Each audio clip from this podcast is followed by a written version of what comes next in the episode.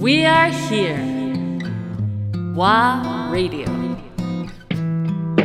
ワーレディオ川瀬直美アンドレア・ポンピリオン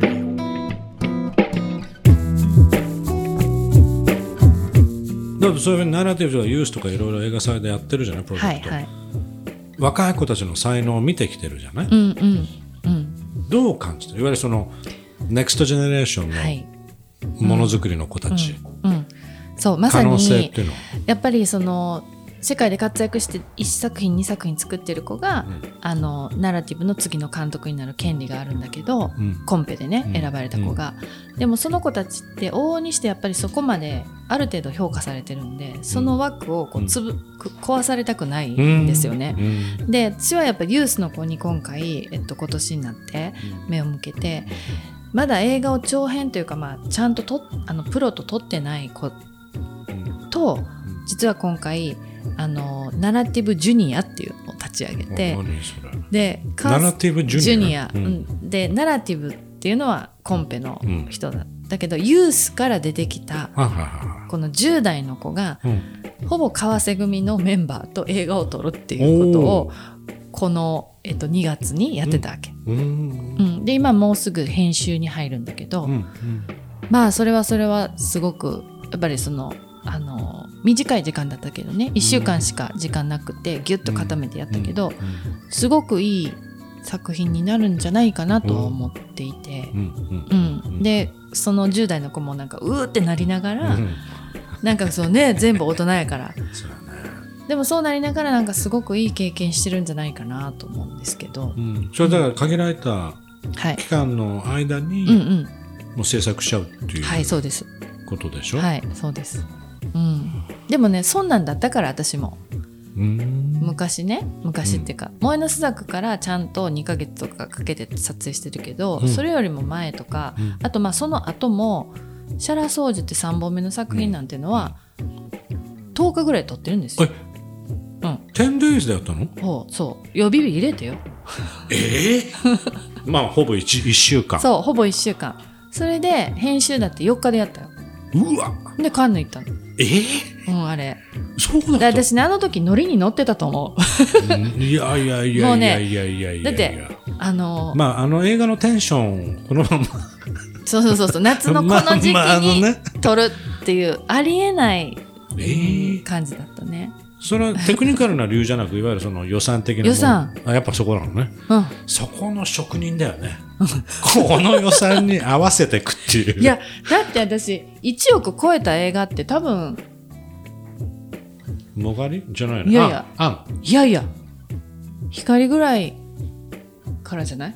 ええビジョンぐらいかかもしれない。ジュリエットが入ってからじゃないかな、うんうん全部1億未満で撮ってるんですよものすごい低予算です。光はだけどあれだっけ？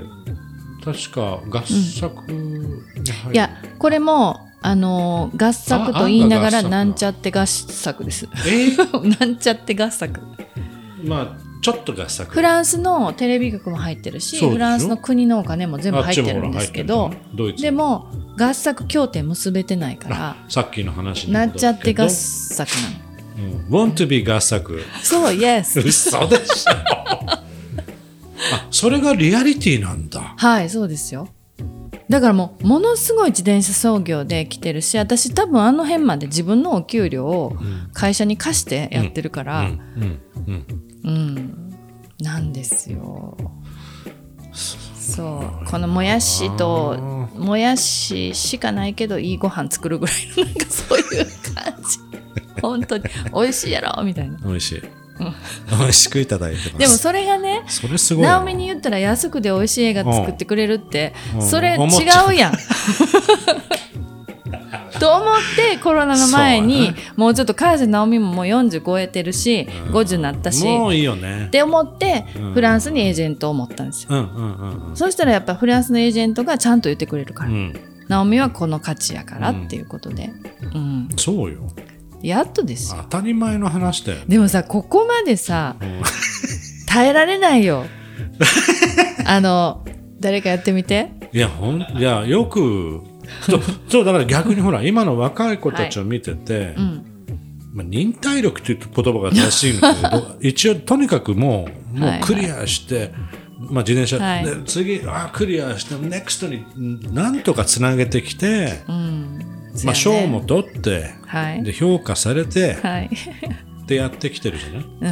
うん。でか、まあ、この前の話だとなんで向こうに移ればいいじゃんって。ちゃんと向こうにも移ってベースキャンプ別にここ捨てるわけじゃないはい。向こうにベースキャンプ作って、もうオペレーションも向こうでやって、やっていくっていうことはね。ないんだ。ってお金集まんないですよこの国は。ですね。はっきり言って。本当に。うんで評価する人たちがちゃんとお金を持ってればいいんだけど、はい。でそれに、まあ、いわゆる投資として考えちゃんとビジネスとして、うん投資してくれる？うん。っていう発想。それが1億2億だろうがじゃあリクープで4億取れるんだったらっていう話なのか、うんうんうんでプランニング全部出せるじゃない組合はだってどこういう配給でやるよってみんな、はい。世界中で。ってそうですね。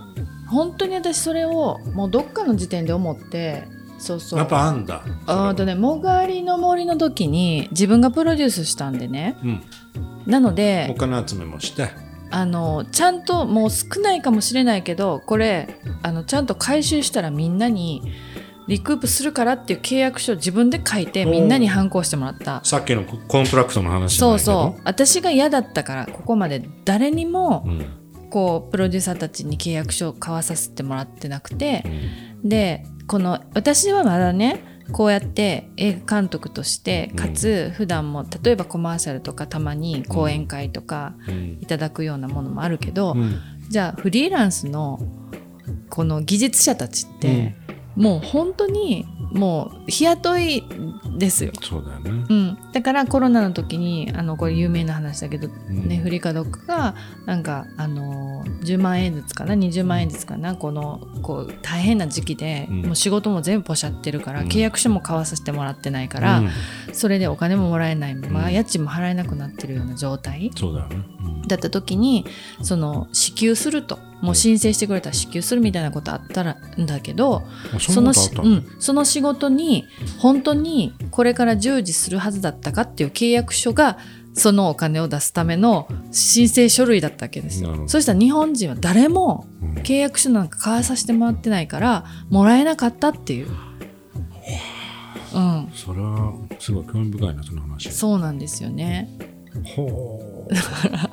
もうお願いだから契約書みんなに交わせてって作いうだって普通にひな形書けばいいだけじゃないですか、うんね。うんあの、うん。怖いもん何もないんだ。え。あのディールだからアグリーメント。そうです。だから問題は結局、まあ日本の不動産のうん。契約書もそうだけど、はい。いくら契約して約束としても、うん。結局あんま有効的じゃないんだよね、ああそうですね。だったりするじゃない、うんうんうん。結局裁判に行った時に、うんうんうん。だからその契約コントラクトアグリーメントコントラクトっていう部分での、にに認識なのかうん。考え方そのものがうんすごいミスデザインなんだよね。そうですね。やっぱり。ね。だからそこをちゃんともうベースからしっかり学ぶところいっ本当にぱいあるからいつも思います。なんかどっか会社に属属している人たちが僕たちも手弁当でって言うけどあなたその会社からお給料実はもらってますよねっていう、うん。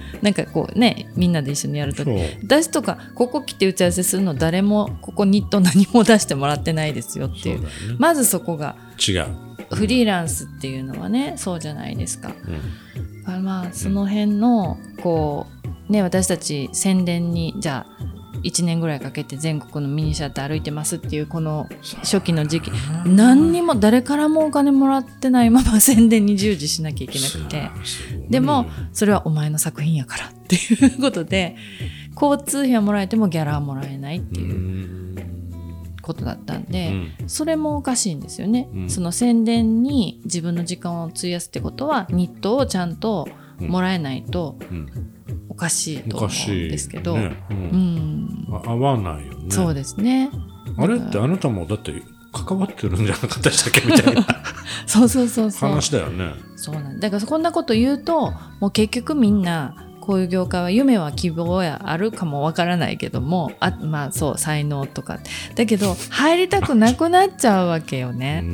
だからといってその今アンディが言ってるみたいにこの大きななんかこうこれまでのうん。体制を変えるにはうん。何かこううん全然もう私の力だけでは無理やしうん。だからといってその外に逃げていくわけではないけれども、うん。私をちゃんと認めてくれる人たちとうん。作品を作ろうと思ってはいます。